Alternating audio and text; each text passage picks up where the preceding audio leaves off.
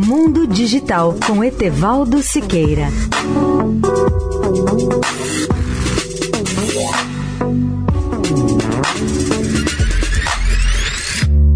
Olá, amigos da Eldorado. A Fundação Telefônica Vivo doará 16 milhões e 300 mil reais para iniciativas de combate aos efeitos do novo coronavírus no Brasil nas áreas de saúde e segurança alimentar.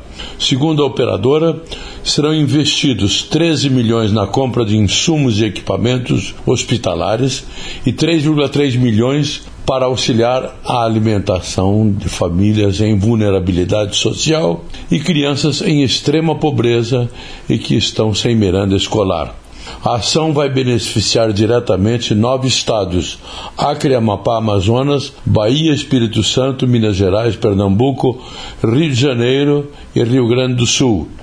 Segundo Christian Gebara, presidente da Vivo, nesse momento da pandemia, o foco está nas pessoas e sabemos que o nosso papel pode ir além de manter tudo e todos conectados.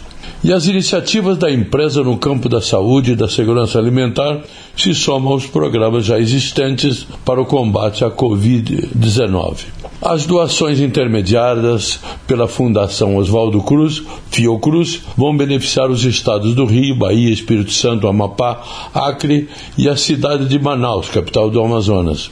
Já o valor destinado para a segurança alimentar terá a gestão de duas instituições de apoio social: a Comunitas, que tem foco no investimento social privado, e gerando Falcões, que é outra empresa beneficente que atua dentro das periferias e favelas.